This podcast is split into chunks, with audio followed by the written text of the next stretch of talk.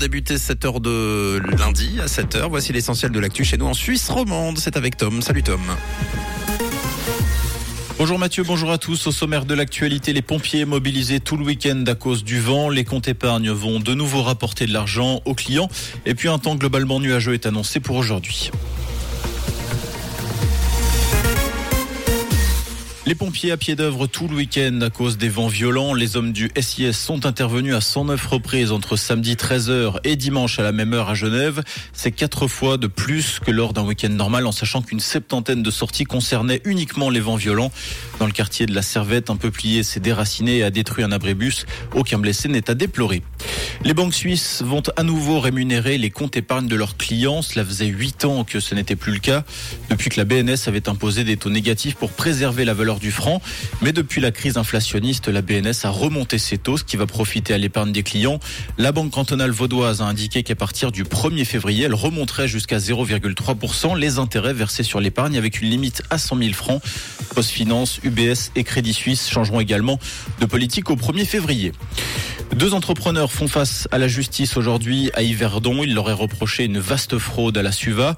Entre 2010 et 2016, les deux hommes auraient déclaré une vingtaine d'accidents douteux pour obtenir des prestations indues de plusieurs centaines de milliers de francs.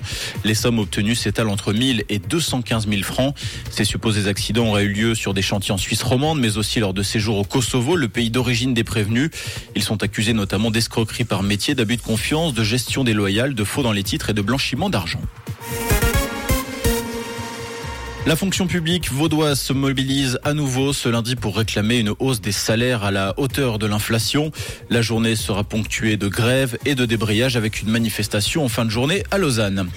Aux États-Unis, le suspect de la tuerie qui a fait 10 morts samedi soir a été retrouvé sans vie au terme d'une course-poursuite avec la police.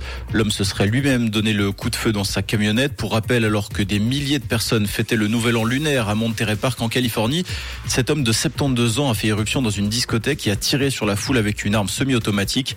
D'après les premières recherches, l'homme n'était pas connu des services de police. Une enquête a été ouverte. En ski alpin, Daniel Yule s'est imposé pour la deuxième fois de sa carrière à Kitzbühel hier. Le Valaisan a accueilli son sixième succès en Coupe du Monde devant Dave Riding et Lucas Bratten. Daniel Yule est désormais troisième du classement général de la discipline avec 36 points de retard sur Lucas Bratten et 31 sur un autre Norvégien. Il s'agit d'Henrik Christoffersen. Et pour ce matin, des nuages, un petit peu de soleil et toujours une bise soutenue sur toute la région. On compte moins 10 degrés à Sion et à Comté, et puis moins 4 degrés à Polier-le-Grand et à Bufflan-la-Ville, avec un soleil un petit peu plus généreux à prévoir sur le Léman. On pense à bien se couvrir et on vous souhaite un très bon début de semaine sur Rouge. C'était la météo, c'est Rouge.